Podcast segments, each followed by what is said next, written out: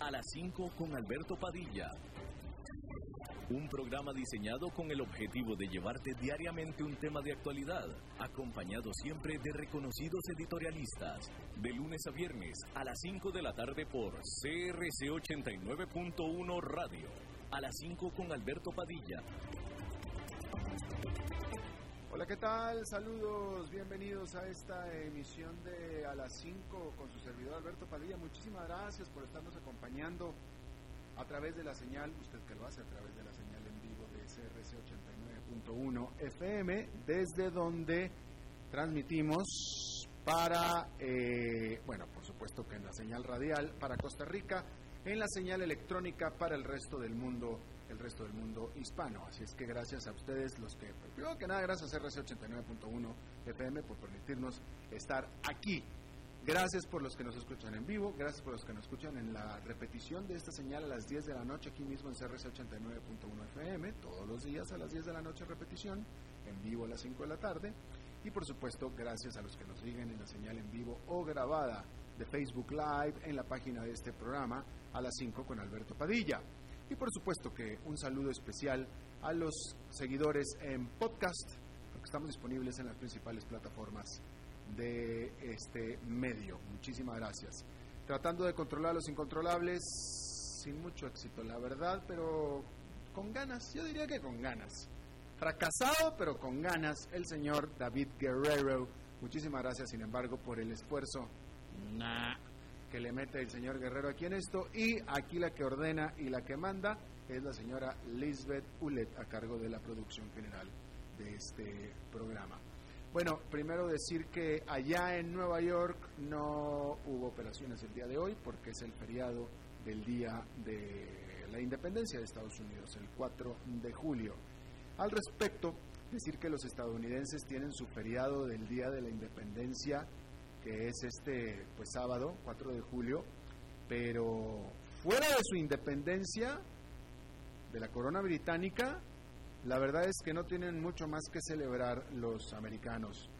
Una encuesta del Centro de Estudios Pew Research Center señala que solo el 12%, nada más el 12% de los estadounidenses está satisfecho con el estado en el que se encuentra su país.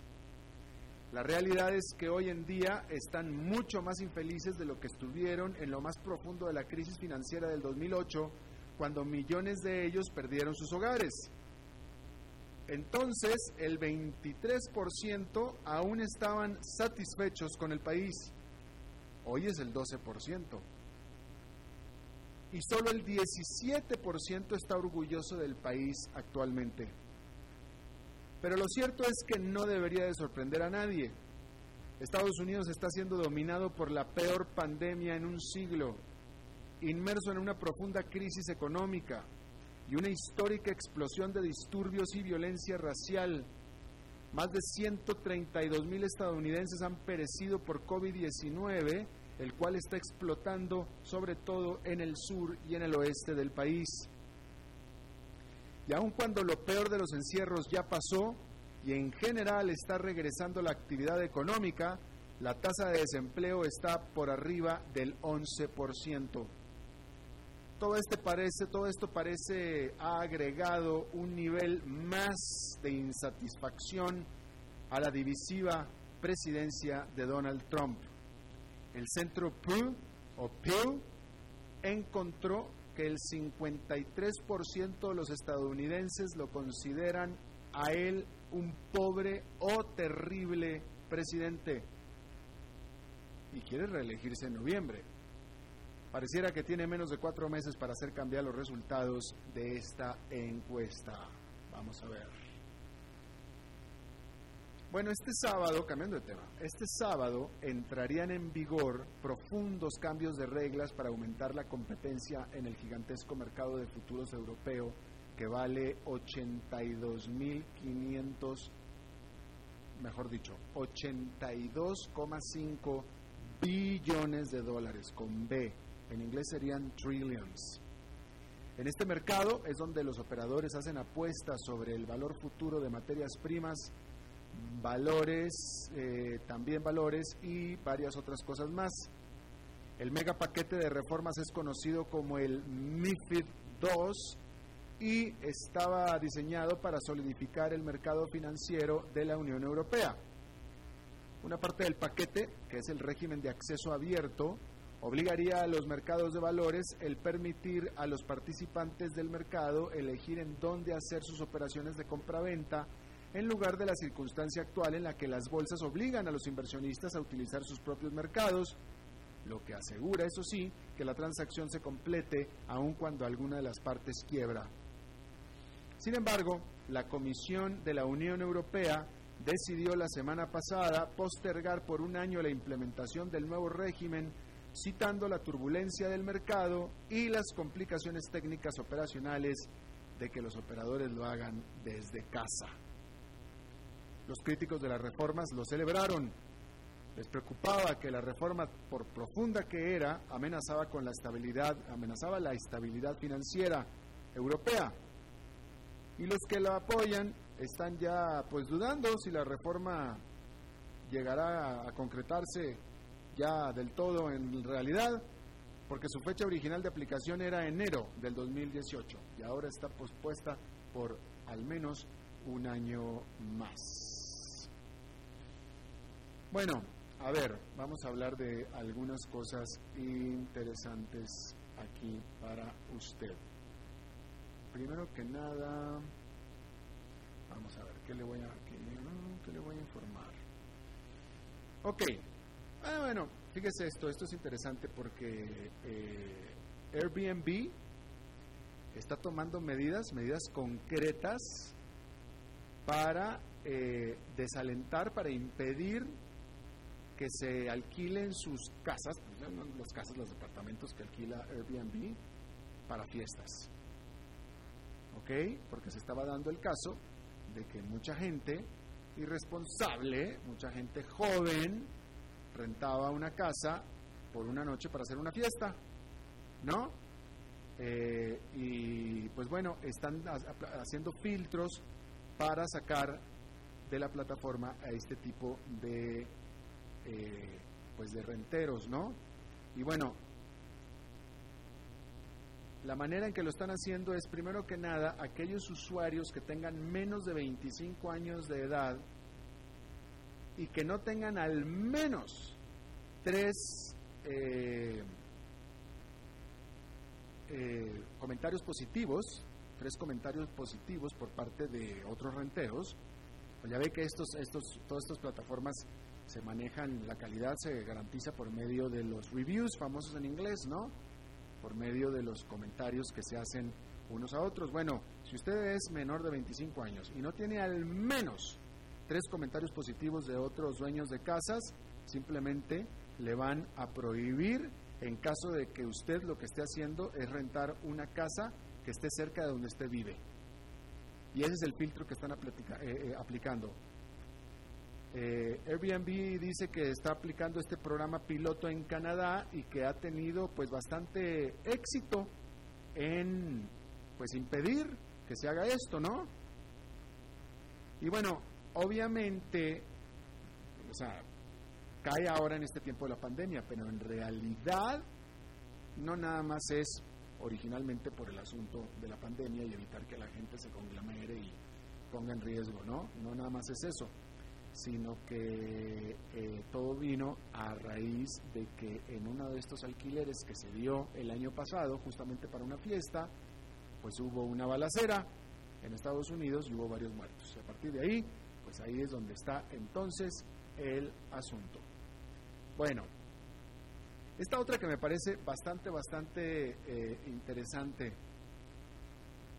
eh, esta plaga que nos está afectando aquí a, todo, a, todos nosotros, pero pues en Estados Unidos, ¿no? Eh, estamos hablando de plaga, pues para todos los que estamos vivos en este momento en este país, eh, nosotros leíamos de las plagas como algo de la edad medieval, ¿no? Y ahora resulta que en pleno siglo XXI estamos aquí en esto, ¿no? Pero para todos nosotros, la peste bubónica, la plaga negra, etcétera, así como de los tiempos medievales. Y bueno, pues para estos tiempos, para esto que parecía como un tiempo medieval, pues hay que ponerle algo muy de los años 50, ¿no? ¿Y qué es eso de los años 50? Bueno, pues ¿qué le parece si un eh, cine desde su auto, desde su automóvil, ¿se acuerda usted cuando eh, en los años 50, en esa época, aquí en América Latina también, en Costa Rica donde estamos, entiendo que había al menos uno de estos lugares, básicamente un estacionamiento gigante, con una pantalla gigante donde usted podía ver una película en la comodidad de su automóvil. Bueno, pues están tratando de revivir eso y lo están tratando de hacer de una manera o con dos aliados pues bastante importantes. ¿Sí? Sobre todo esto porque como los cines están cerrados, uno, y aunque estuvieran abiertos, quién sabe cuándo cualquiera de nosotros nos vamos a sentir lo suficientemente confiados como para ir a ver una película en el cine, ya nos echaron a perder, digo, ya, ya, ya, ahora estamos temerosos de todo ese tipo de cosas, ¿no? Bueno, pues entonces si ya nadie va a ir al cine y sin embargo la experiencia de las películas en la pantalla grande es linda para mucha gente, bueno, pues dos aliados se juntan y dicen, bueno, pues vamos entonces a hacer que la gente venga a ver películas desde su auto. Y estos dos gigantes son nadie menos que Walmart, que se está uniendo con Tribeca Enterprises. Y esa Tribeca Enterprises es de Robert De Niro el actor de Hollywood, Robert De Niro, legendario. Bueno, y se trata de que por lo pronto en la etapa inicial, Walmart va a permitir en 160 de sus establecimientos que se usen sus estacionamientos para que se le ponga una pantalla y sea usado para que la gente pueda ver la película desde su auto, ¿no? Y estos cines, cines en el no en el parque, cines en el parqueo, tendrán la posibilidad de que la gente pueda pedir en línea sus palomitas de maíz, sus golosinas, sus refrescos de cola, etcétera, o bien las pueden ir a recoger ahí en el carro o en el adentro del coche, eh, ahí en la puerta del propio Walmart, ¿no? Y, y aparte, digo, le van a poner todo el show porque va a haber este, presencia, van a, invitar a, celebridades de las películas a que, a que den una presentación en persona, eh, etcétera, ¿no? Eh, y pues bueno, hasta ahorita hay 320 de películas o 320 eventos que se van a hacer en esta que me parece a mí una excelente idea. Bien, Ahora con todo este asunto del movimiento pro derechos civiles que se ha hecho en Estados Unidos a raíz de los hechos de violencia de policías blancos contra eh, gente de raza negra, eh, pues bueno, eh, y que ha habido, que ha aumentado la sensibilidad de todo esto ampliamente, de una manera generalizada, bueno, pues este, después de décadas de que FedEx, esta compañía de encomiendas, de entregas, FedEx de paquetería, le prestara el nombre, alquilara el nombre del estadio de los Washington Redskins, que son los Pieles Rojas de Washington, por el cual FedEx pagó 205 millones de dólares y que expira hasta el 2025, bueno, pues ahora este patrocinador del nombre del estadio, donde juegan los Pieles Rojas, pues está pidiéndole a las Pieles Rojas, eh, al, dueño de las Pieles Rojas, pues que considere cambiar el nombre, porque obviamente que Redskins o Pieles Rojas se refiere a, a los indios, o sea, así es un tipo de indio o indígena nativo americano, que les decían los pieles rojas y pues este de ahí ahora pues que se hizo tan sensible y después de décadas y décadas de llamarse los pieles rojas eh, pues ahora están pidiendo el propio patrocinador que se le cambie de nombre. Y ya las pieles rojas de Washington ya dijeron que iban a considerar ese cambio de manera formal. No dijeron que lo van a hacer pero definitivamente que sí lo iban a considerar Así es que seguramente eso es lo que va a suceder.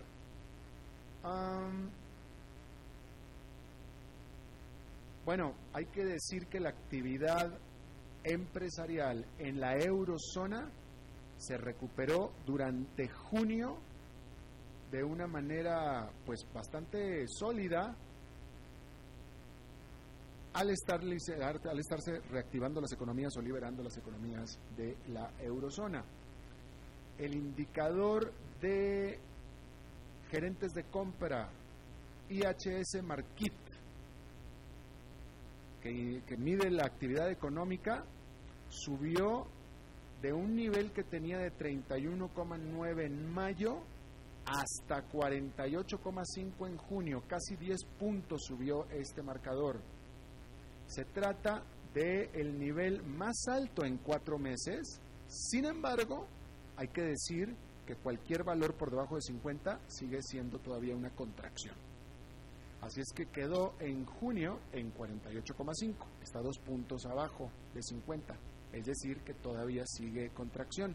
Sin embargo, la disminución de la contracción ha sido absolutamente muy, muy importante. Eso definitivamente que son buenas noticias. Bien, vamos a hablar un poco acerca del coronavirus. Primero que nada, déjeme eh, eh, pues déjeme le leo la noticia como la estoy leyendo yo en El Observador de Costa Rica, este medio colega de nosotros, y la noticia dice, por aumento de casos de COVID-19 en Costa Rica, por aumento de casos de COVID-19 en Costa Rica, Estados Unidos recomienda a sus ciudadanos salir de Costa Rica. A lo cual yo replico lo siguiente. What the fuck? ¿Cómo es posible, o sea, cómo es posible, digo, efectivamente, en Costa Rica hay una segunda ola de coronavirus. Y sí es más fuerte que la primera ola, definitivamente. Pero los niveles relativos de esta ola, o sea, es más, déjeme le digo esta cosa, o sea, si la embajada de Estados Unidos en Costa Rica sabe algo que todos los que vivimos en Costa Rica no, pues mejor que nos los diga. Porque la información que nosotros tenemos en Costa Rica, de acuerdo a, los datos oficiales, pues sí, hay, hay un resurgimiento de la pandemia, pero no tiene absolutamente nada que ver con los niveles que hay en Estados Unidos. Es más, déjeme le digo una cosa, esta recomendación, y se lo digo como estadounidense, por cierto, se lo digo como estadounidense que soy, esta recomendación de la Embajada de Estados Unidos de que dejemos Costa Rica para ir a Estados Unidos, oye, nos está mandando literalmente a la fregada. Pues si aquí es donde está mejor, pues Estados Unidos está en llamas. Estados Unidos está en llamas. Ahora, como estadounidense, yo le digo a la embajada, discúlpeme embajada, si usted conoce algo que nosotros no, mejor díganoslo una vez. Porque la información oficial es que aquí en Costa Rica está infinitamente mucho mejor la cosa que en Estados Unidos. Así es que sería mejor en todo caso que en lugar de que aviente esta eh, recomendación, que quién sabe de dónde viene, de dónde se la sacaron, mejor que nos diga por qué. ¿No? O sea, mejor que nos diga por qué, porque evidentemente o, o, es una exageración, que eso es lo que suena, o la embajada conoce algo que no nos ha dicho nada. Pues mejor que nos digan. Sobre todo porque de nuevo, así como están las cosas, nos está recomendando irnos a, ponernos en riesgo. Según las cifras, en Estados Unidos es infinitamente más riesgoso en este momento en términos del COVID-19 que en Costa Rica. Y aquí están simplemente las cifras, aquí están las cifras oficiales.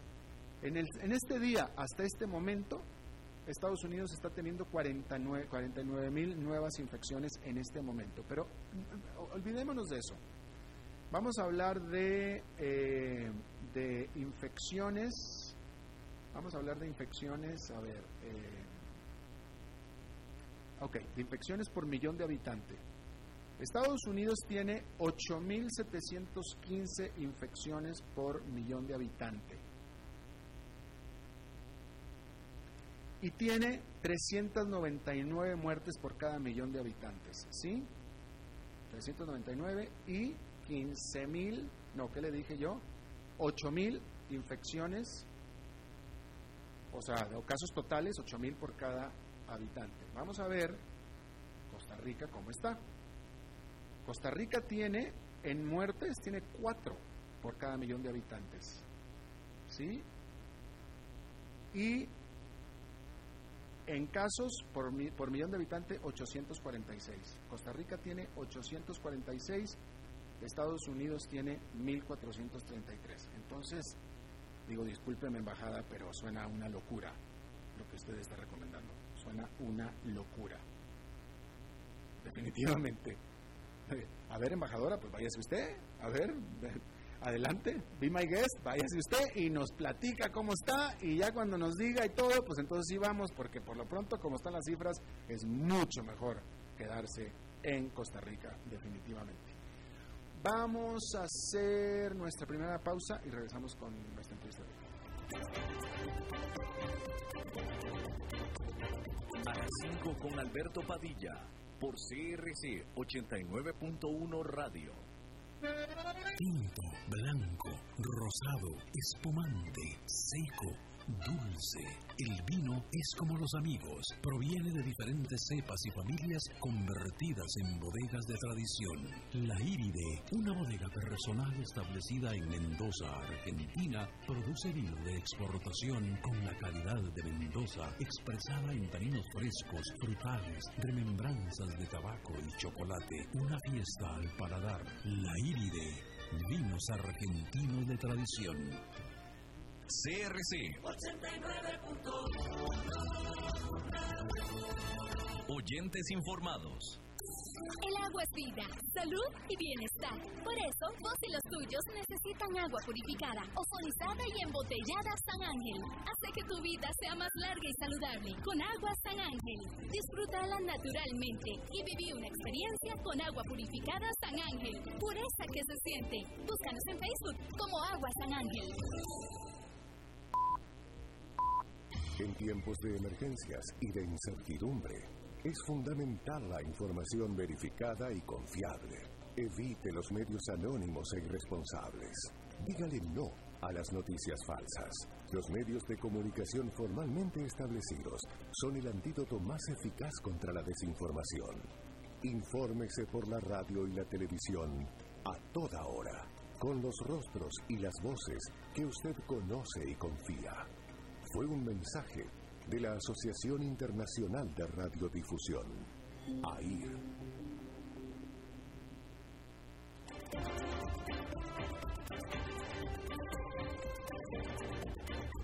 Seguimos escuchando a las 5 con Alberto Padilla.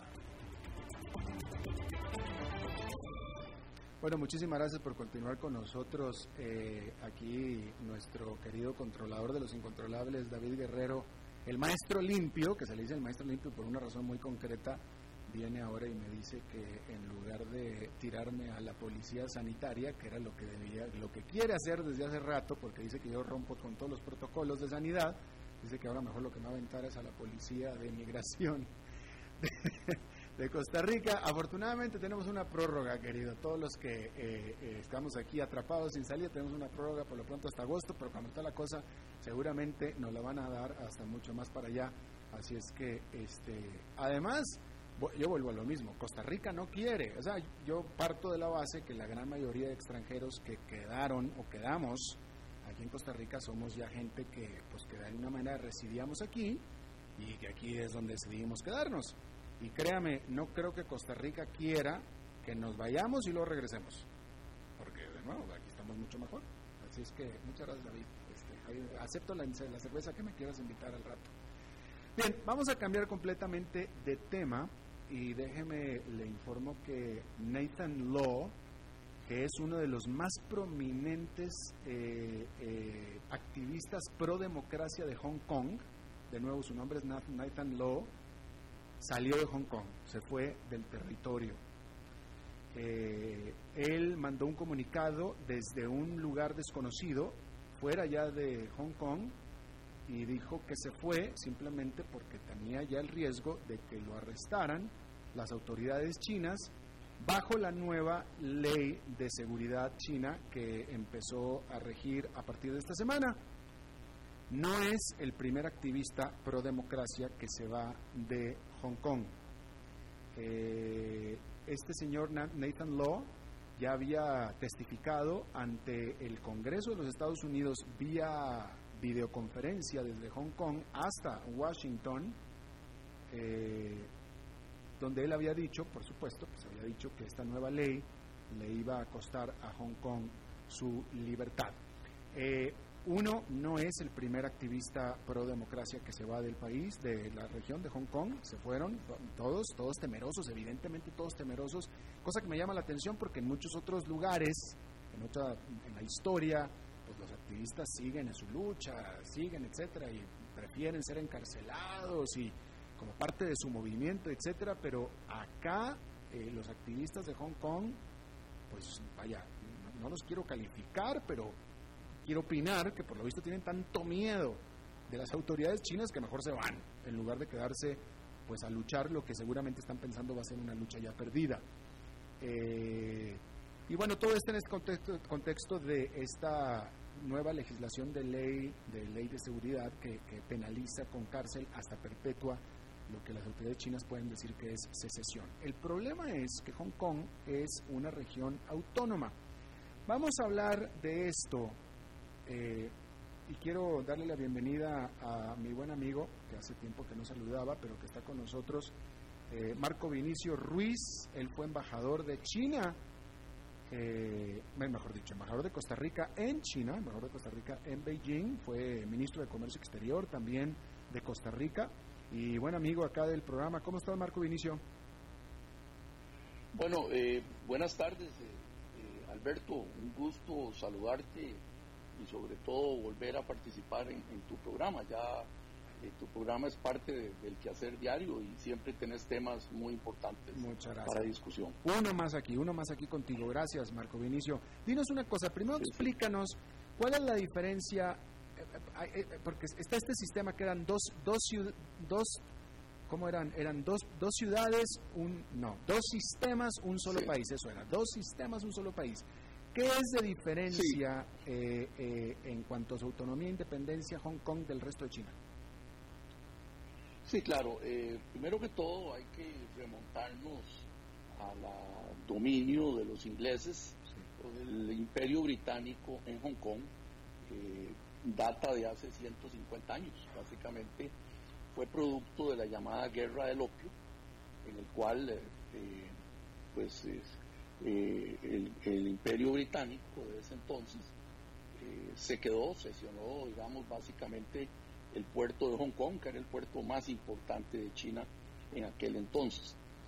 Esa lucha dieron los chinos prácticamente 150 años hasta 1997, en el cual se establece la devolución de Hong Kong a China con algunas condiciones. Fue una gran negociación. Yo, eh, debemos acordarnos los fuegos artificiales, la gran celebración de aquel entonces, ¿verdad? que Hong Kong regresaba a China, pero en ese momento se dio el compromiso que por 50 años básicamente se iba a respetar lo que llama un país, dos sistemas, básicamente en el cual Hong Kong eh, se iba a manejar diferente al resto de China.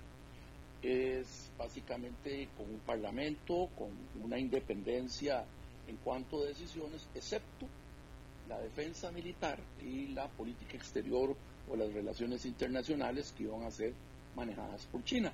Y en realidad en Hong Kong, pues que siempre había un representante del gobierno británico, como una especie de gobernador enviado por la corona británica, cambió a un enviado por el gobierno chino, y así fue como se armó. Y Hong Kong en aquel momento, en que 1997, era un lugar comparado con lo que es China hoy, muy abierto, uno de los principales puertos de un comercio internacional muy importante, muy diferente a lo que era China. Pero, sin, pero sin democracia. En Hong Kong, eh, eh, más libertades, pero no democracia.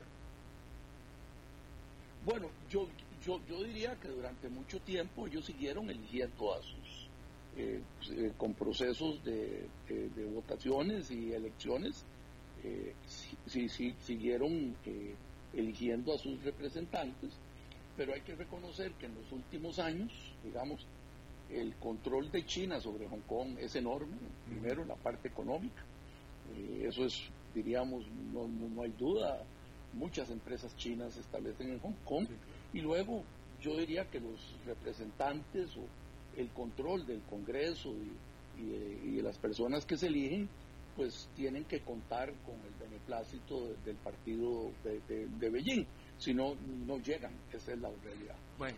Lo que sucedió es que desde, hace unos años para acá, eh, sobre todo gente joven, han venido escalando protestas con que eso termine y el, digamos, la gota que derramó el vaso fue que se quiso pasar en Hong Kong una ley para establecer penas más fuertes para un terrorismo, para gente que violaba, protestar la intervención de gobiernos extranjeros, porque China ha mantenido, digo yo, Beijing mantiene que esas protestas que hay en Hong Kong son básicamente promovidas por gobiernos extranjeros, es una intervención de gobiernos extranjeros que quieren alterar, si se quiere, eh, la tranquilidad ahí. Esa es, esa es la versión china del asunto y pues en algunos casos se acusa a Taiwán, se acusa a los Estados Unidos, se acusa a otros países. Entonces el tema ya llegó a un punto que en la pasada, a raíz de que Hong Kong no logró consenso cada vez que se iba a discutir esa ley, pues habían protestas, se bloqueaba todo, ya tienen más de un año de estar en eso.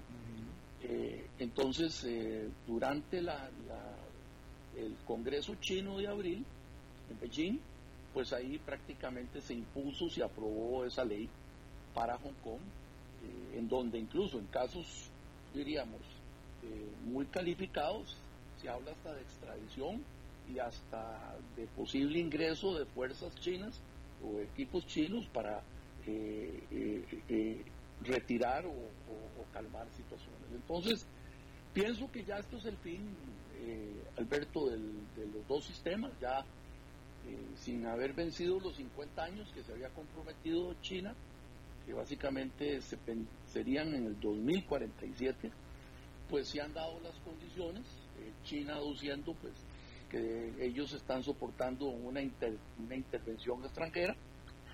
Y la realidad, y este es el punto de fondo que hay que analizar, de el mundo está en un completo desastre de, de llamémosla, de liderazgo, con una situación, un, Inglaterra, está sometido el mundo al COVID-19, eh, los líderes no se ven por ningún lado, Estados Unidos ya en una fase avanzada de, una elección, ¿verdad?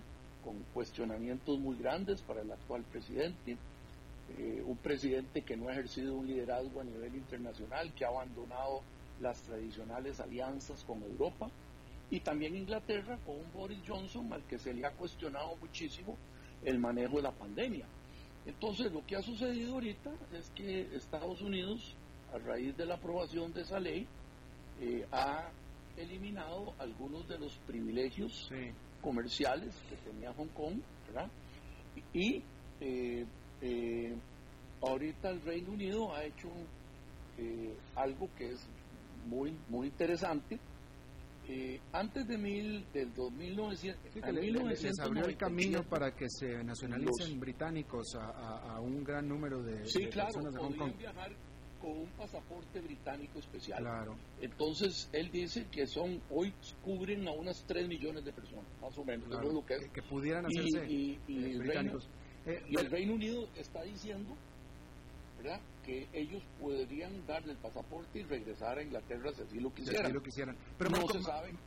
Marco Vinicio, ayúdame a entender una cosa. Ayúdame a entender una cosa. Eh, eh, o sea, ¿en qué están pensando los chinos? Porque o sea, las protestas del año pasado, todo el segundo semestre del año pasado fueron de protestas precisamente porque China quería imponer una serie de leyes que se, que se consideraban o sentían los de Hong Kong que eran en contra de sus libertades. Y, todo esto se ha dado por acciones que China ha dado. Entonces yo te pregunto a ti, ayúdanos a entender, ¿qué tanto le molesta a China? ¿Por qué no los deja en paz? Y Hong Kong sigue siendo Hong Kong y siguen los dos sistemas y todo. O sea, ¿cuál es el riesgo percibido para China? ¿Qué, es lo que tanto le molesta? No, bueno, es que digamos que Hong Kong, eh, y esto yo, yo lo percibí hablando con gente de Hong Kong, y pues uno va con alguna frecuencia ahí, eh, y, uno, y uno se da cuenta. En primer lugar, digamos, China, vamos, Hong Kong, China no lo considera China. Vamos a ver, eh, eso fue porque hay que remontarse a la historia y en esto los chinos no olvidan. O sea, Hong Kong no era Hong Kong, Hong Kong era China. Fueron los ingleses que se metieron en la triste guerra del opio, porque históricamente uno puede remontarse y se da cuenta que fueron las potencias occidentales que se metieron ahí. China era muy tranquilo en esa época. Es decir, para, el, para controlar el comercio de opio y una serie de situaciones. Eso es un, eh, sería campo eh, hablar de historia. Y yo no, yo no tengo todos los elementos, pero es claro que ahí hubo una escisión causado por las potencias occidentales. Entonces, China siempre quiso recuperar eso. Esa es la, la realidad y ellos sienten. Pero, ¿qué ha pasado? En los últimos 30 años China es diferente. Hoy Shanghai es más importante que Hong Kong como puerto y como centro financiero. Antes Hong Kong, durante cuando China empezó toda su reforma hasta convertirse en la fábrica del mundo, Hong Kong era importantísimo porque ahí eh, venían los capitales, ahí venía la gente que conocía el comercio internacional, no estaba en China, pero ya eso cambió. La misma gente de Hong Kong sabe que tienen que acomodarse al nuevo sistema. Esa es la verdadera realidad. Entonces lo que ha sucedido en estos años es que China ha venido absorbiendo y absorbiendo esto. Que esa, es la, esa, es la verdadera realidad.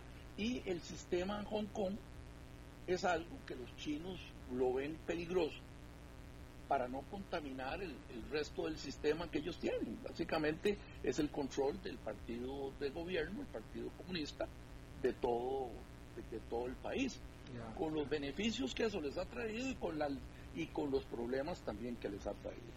Ahora, gran parte del temor de todo esto, de esta intervención china sobre la autonomía de Hong Kong, es que pone en riesgo el estatus de Hong Kong como centro financiero de, eh, global en Asia. ¿Tú crees que, sea, que, es, son fundados estos temores? ¿Tú crees que esto pone en riesgo la posición de Hong Kong como centro financiero mundial?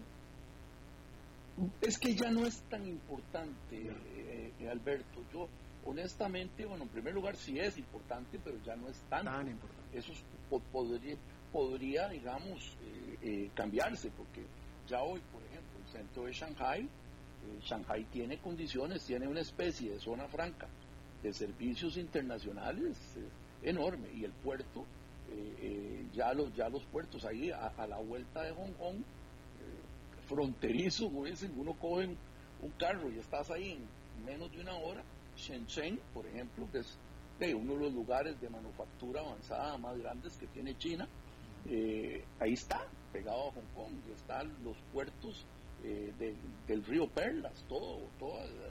Entonces ya, ya Hong Kong, desde el punto de vista económico, podría ser sustituido en cualquier momento. Esa es, esa es una, una ya no hay una dependencia de, de, China eh, con respecto a Hong Kong.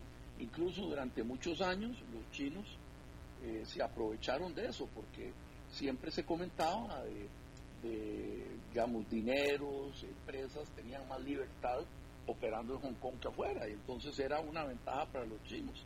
Eh, entonces esto ya poco a poco se ha ido terminando. Lo que yo veo ahorita es que los chinos aprovecharon un buen momento, o sea, eso Hong Kong requiere de una respuesta concertada de Occidente, que no la veo ahorita decir, por lo que comentaba anteriormente, Estados Unidos no está ejerciendo el liderazgo, la Unión Europea está en otra cosa y los países están más preocupados por el COVID que por lo que esté pasando en Hong Kong.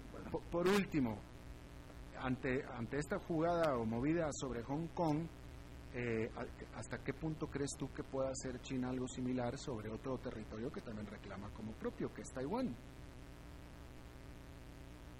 Bueno, eso es más, eh, eso es más complicado porque vamos a ponértelo así. Eh, internamente en China, eh, Taiwán, ellos saben que en algún momento esa unión se va a dar. Ellos pueden esperar mil años. O sea, el chino no es, no es una persona, pero pudiera darse alguna circunstancia. Lo que pasa es que ahí es diferente porque Taiwán ocupa una posición estratégica eh, militar incluso para los Estados Unidos y otras potencias que por el control de una de las vías acuáticas más importantes que es el, el mar el mar de China que se llama es donde pasa eh, energía petróleo comercio a nivel mundial mm. y eso pues desde hace tiempo China ha venido haciendo ejerciendo un cierto control sobre esa zona pero aún así hay países que se resisten como puede ser las propias Filipinas y, puede ser y evidentemente eh, Taiwán que cuenta con básicamente con los Estados Unidos muy muy aliados. Hong Kong, recordemos, la potencia prevaleciente ahí es el Reino Británico, básicamente, pero que está muy débil en este momento. Entonces, yo pienso que si se concreta esto de China, sin duda Taiwán se va a sentir más amenazado. Eh, por eso los chinos mantienen, y esta es la, yo no estoy diciendo que sea así, es la posición de los chinos oficial, es que mucho de lo que ha pasado en Hong Kong es promovido por Taiwán. Eso es lo que ellos dicen y que por eso han tenido que moverse, que las protestas desde el punto de vista económico, ideológico y todo, han sido mucho, mucho impulsadas por Taiwán. interesante. Marco Vinicio Ruiz, ex embajador de Costa Rica en Beijing. Me dio mucho gusto saludarte de nuevo y gracias por eh, la explicación. Muchas gracias, Marco. con mucho gusto, Alberto, y encantado de volver a participar en tu programa. Nos vemos pronto, gracias. Vamos a hacer una pausa y regresamos con Humberto Saldívar. A las 5 con Alberto Padilla, por CRC 89.1 Radio. Tinto, blanco, rosado, espumante, seco, dulce el vino es como los amigos, proviene de diferentes cepas y familias convertidas en bodegas de tradición. La Iride, una bodega personal establecida en Mendoza, Argentina, produce vino de exportación con la calidad de Mendoza expresada en taninos frescos, frutales, remembranzas de tabaco y chocolate. Una fiesta al paladar. La Iride, vinos argentinos de tradición. CRC 89.1 Oyentes informados. El agua es vida, salud y bienestar. Por eso, vos y los tuyos necesitan agua purificada, ozonizada y embotellada San Ángel. Hace que tu vida sea más larga y saludable con agua San Ángel. Disfrútala naturalmente y viví una experiencia con agua purificada San Ángel. Pureza que se siente. Búscanos en Facebook como Agua San Ángel.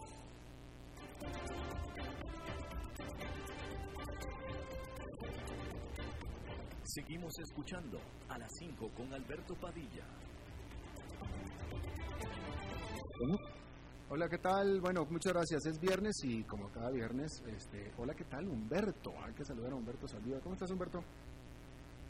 ¿Qué tal, Alberto? Muy bien. ¿Y tú? Bien, también, hombre, todo bien. Así es que adelante. Eh, bueno, Alberto, ahorita voy a, tocar el tema de la adversidad. Eh, como todos sabemos ahorita, estamos en una época de, adversidad, este, pero gracias al COVID, ¿no? Sin embargo, muchas de las empresas han este, enfrentado esto de manera eh, errónea, ¿no? con un miedo que que más bien puede afectar eventualmente más que beneficiarse. ¿A qué me refiero? Bueno, primero voy a dar eh, cinco consejos y después me voy a enfocar a, a, las consecuencias de ese miedo, ¿no? Eh, ahorita en la adversidad como empresa, eh, una de las cuestiones importantes es conocer tu mercado, no te dejes contaminar por la gente a tu alrededor, planifica la crisis, déjate envolver por las redes, me, me, refiero a las redes eh, comerciales, networking, insiste hasta que hayas sacado, sacado lo mejor de ti. Es decir, te vas a tener que esforzar el triple para poder lograr lo que tú gustes. Ahora, una de las cosas que, que, me, que quiero enfocarme y enfatizar es en la parte de no te dejes contaminar por la gente de tu alrededor. Bien intencionado, no muchas personas te dirán que ni lo intentes, ya que el riesgo es alto y hay inversiones más seguras. Si logran compartirte este miedo, estás perdido, porque tu proceso creativo se verá limitado. Es decir, tú no puedes depender de decisiones de otras personas. ¿Por qué? Porque en esta época de adversidad tienes que tomar las oportunidades que se te presentan lo antes posible. Y definitivamente tendrás que ser resistente a la adversidad para poder llegar a eh, una en una rescatar tu empresa eh, o en otra seguir adelante y poder crecer. Estamos en una adversidad muy agresiva y si en realidad entras en un pánico y bien o no hay que tomar decisiones, eh, siempre fundamenta esas decisiones y que sean eh, no, no decisiones contaminadas, sino decisiones con fundamentos y solvencias dentro de lo que de lo que tú quieres hacer, ¿no? Y te estaba escuchando y, a, ver, este, eh, eso de, que no te dejes contaminar eh, por otras personas, este, eh, o sea, si tú eres un gerente, un director de empresa y tienes colaboradores, es decir, tienes a tus, a tus, a tus, a tu gente, a tu mano derecha, a tus gerentes, a tu, a tu gente inmediata, incluso los, a los consultores, empresas consultoras, etcétera, pues es precisamente para escucharlos y te, y te, y te ayuden a tomar una decisión, ¿no? Entonces, este, si tú como gerente quieres hacer algo y tus colaboradores o la empresa consultora te dicen no, no lo hagas, no lo hagas, no lo hagas, entonces, pues, ¿cómo le haces? Sí, pero, pero ellos te lo van a decir con un fundamento, no con un miedo.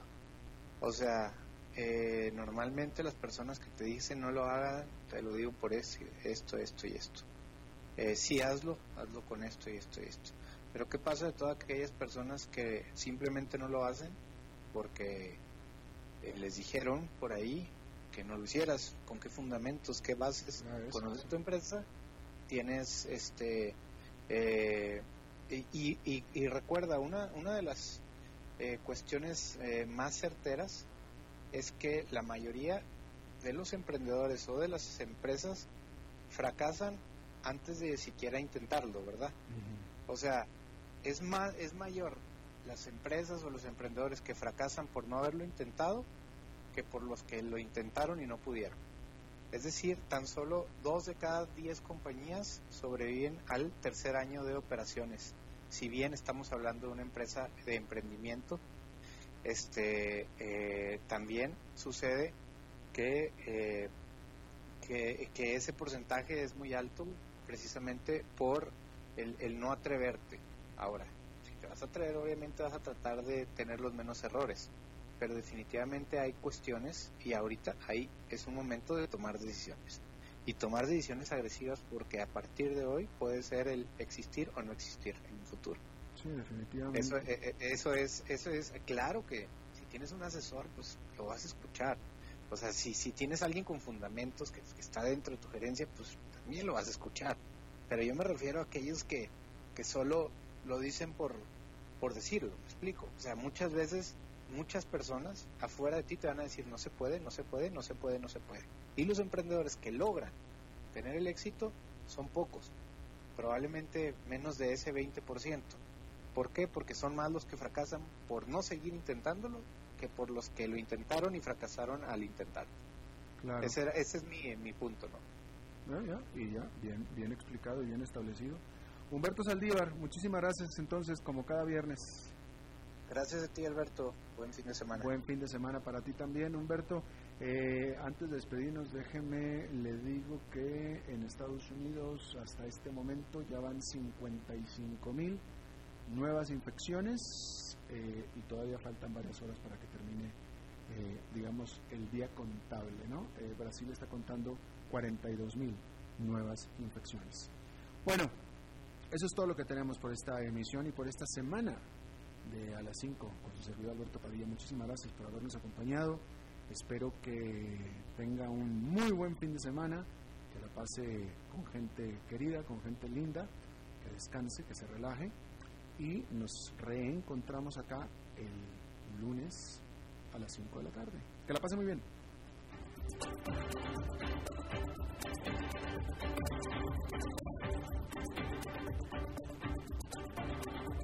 Concluye a las 5 con Alberto Padilla. Un programa diseñado con el objetivo de llevarte diariamente un tema de actualidad, acompañado siempre de reconocidos editorialistas, de lunes a viernes a las 5 de la tarde por CRC 89.1 Radio, a las 5 con Alberto Padilla. すごい!